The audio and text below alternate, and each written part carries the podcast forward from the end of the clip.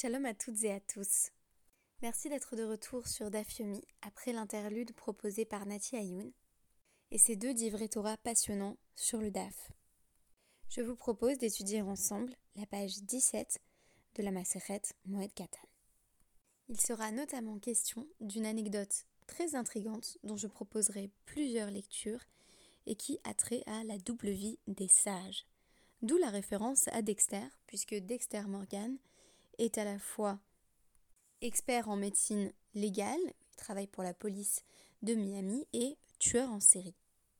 Ce noir secret, il le masque derrière cette activité professionnelle en apparence tout à fait innocente, parce qu'il éprouve des pulsions meurtrières irrépressibles. En dépit de cette soif de tuer, Dexter maintient pendant bien longtemps les apparences auprès de sa sœur, de ses collègues, de ses amis et de sa compagne. Que pourrait ou que devrait faire un sage qui serait similairement saisi d'une pulsion absolument incontrôlable et irrépressible? Par exemple, si j'ai envie de manger un cheeseburger au McDo, comment puis-je procéder? La réponse semble évidente. Il ne faut pas le faire, c'est assourd, c'est interdit. Mais si l'envie me déborde totalement et que je sens que je ne vais pas pouvoir y résister, comment procéder? Ce sera le sujet de notre anecdote du jour. S'il en est bien un qui a succombé à la tentation, c'est un certain disciple des sages, dont on dit qu'il avait une mauvaise réputation. On ne précise pas exactement pourquoi ni en quoi consistait cette mauvaise réputation, mais j'avancerai une hypothèse qui est liée à la version dont on dispose euh, du récit de sa mort. On nous dit en tout cas qu'il avait mauvaise réputation. On apprendra euh, par la suite pourquoi. Les sages se sont donc euh, posé la question de savoir quoi faire et c'est Rav Yehuda qui avait la responsabilité de savoir si on allait le placer en nidouille, l'excommunier ou non. L'excommunier poserait problème parce que les autres rachamim ont besoin de lui. C'est-à-dire que c'est un sage qui a beaucoup de connaissances et on a donc besoin de son enseignement. Mais si on ne le place pas en idouille, ce serait profaner le nom du ciel. Rav Yehuda demande donc à Rabba euh, quel est son avis sur la question. Il affirme, au nom de Rabbi Yochanan, quel est le sens du texte? Car les lèvres du Kohen gardent la connaissance et de sa bouche on recherche l'enseignement parce qu'il est le messager de l'éternel Tsevaot, qui est une citation de Malachi 2.7, que si le maître ressemble à un messager de l'éternel, on recherche l'enseignement de sa bouche, sinon on ne doit pas rechercher l'enseignement de sa bouche. Tout simplement, cela signifie que, quand bien même il s'agisse d'un grand érudit, on ne peut pas profiter de ses connaissances parce que, comme euh, le requiert Rabban Shimon ben Gamliel, il faut que que l'intérieur soit comme l'extérieur, et ici, le messager ne représente pas le message qu'il est supposé porter. Rav Yehuda prononce donc une excommunication contre lui. À la mort de Rav Yehuda, celui-ci espère en être libéré. Mais les sages lui répondent Étant donné l'autorité de Rav Yehuda, il n'y a personne ici qui puisse te libérer. Il se rend alors chez le Nassi, qui s'appelle également Rabbi Yehuda, mais qui n'est pas le Rabbi Yehuda Anassi, auteur et rédacteur de la Mishnah, parce que les époques ne correspondent pas, on le voit bien, et demande là encore à être libéré de son excommunication. Mais cela ne fonctionne pas, il échoue dans sa mission et euh, quitte la maison du Nassi en larmes.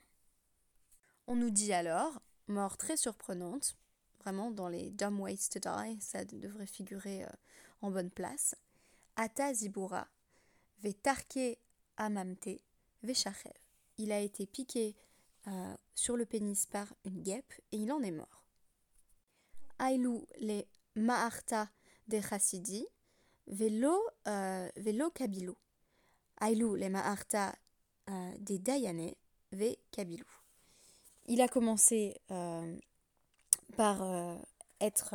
on a essayé de commencer par l'enterrer dans la tombe réservée aux personnes pieuses, mais il n'y fut pas accepté.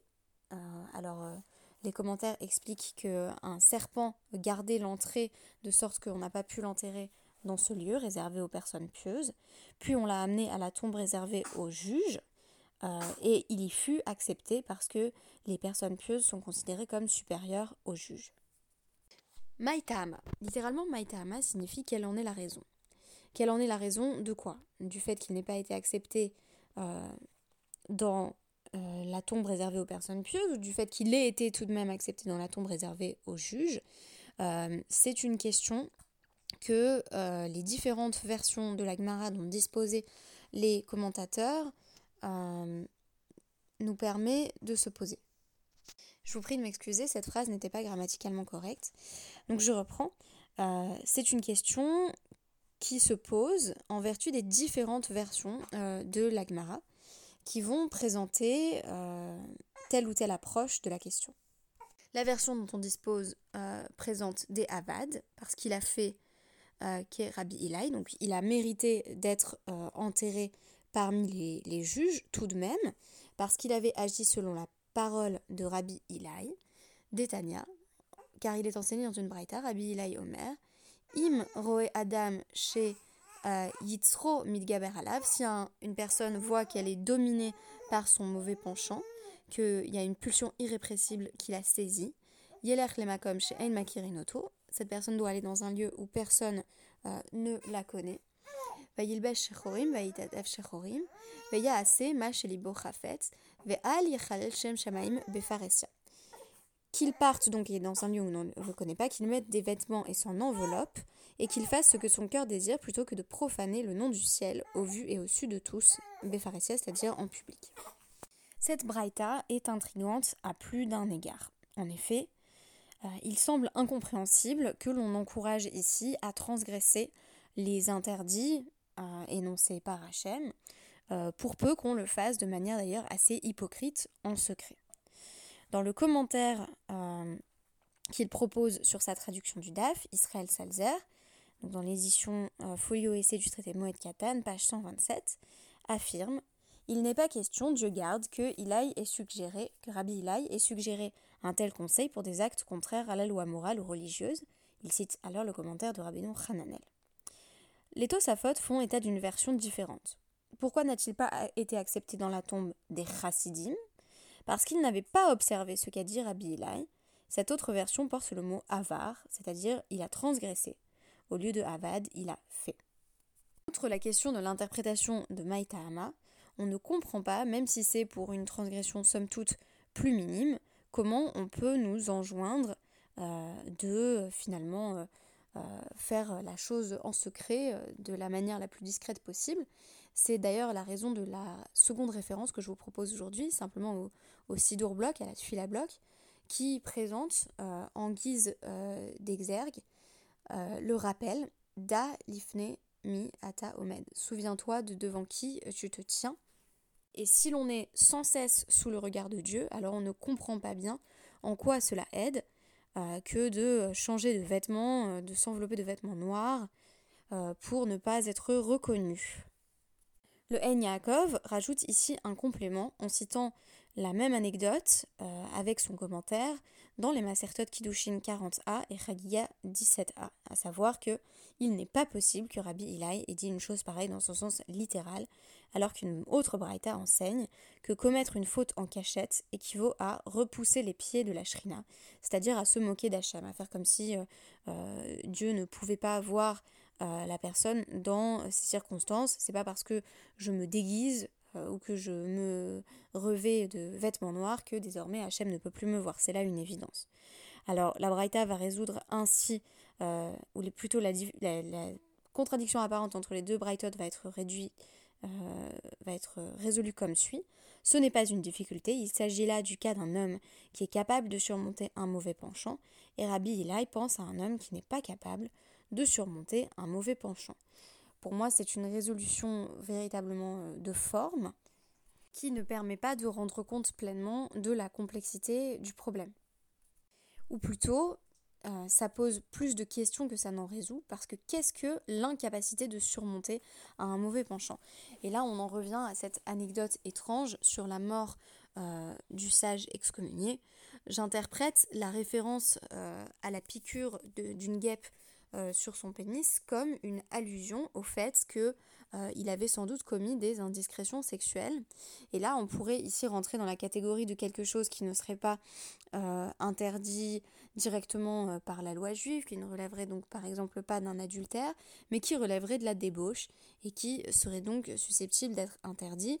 On nous dit ici qu'il il irait à l'autre bout du monde pour, par exemple, coucher avec une prostituée, que sais-je, et ce ne serait pas la première personne présentée comme un sage euh, du Talmud ou comme un, futur sage à se rendre auprès d'une prostituée, fût-ce à l'autre bout du monde. Ce qui est intéressant, c'est que le Ritva avait une version qui précisait euh, qui précisait qu'il avait été euh, piqué par une guêpe à la main. Donc là, on aurait plutôt des fautes dans sa réputation qui seraient du domaine de l'action. Et le rabbi donc Shlomo ben Hayatom avait une version qui indiquait apouté, c'est-à-dire qu'il a été euh, piqué au front, et donc là on, aurait plutôt l'idée du front comme siège de l'entendement. Euh, en d'autres termes, on est soit dans euh, l'action, soit dans la pensée, qui est inappropriée là où l'extérieur tient peut-être tout à fait la route, et enfin les indiscrétions sexuelles, le fait d'être dominé par une pulsion insoutenable qui serait la libido. Je dirais donc que finalement la version qui me convainc le plus au sujet de l'interprétation du Maïtahama, euh, ce n'est ni celle que j'ai trouvée dans la traduction d'Israël Salzer, ni celle de l'édition euh, Stenzals. C'est-à-dire que c'est pas celle qui pose la question pourquoi est-ce qu'il a quand même réussi à être enterré euh, dans le tombeau des Dayanim. C'est plutôt un Maïtahama qui porterait sur la première partie, à savoir pourquoi il ne mérite tout de même pas d'être enterré auprès des Chassidim.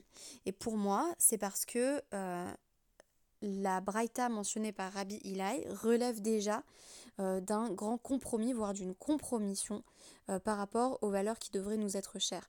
En être réduit à devoir s'habiller de noir et aller euh, réaliser quelques fantasmes défendus à l'autre bout du monde, c'est déjà avoir perdu une grande bataille contre soi-même, être totalement dominé par son penchant.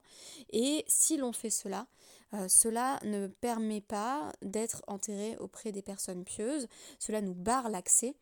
Euh, là encore, euh, au tombeau des personnes pieuses.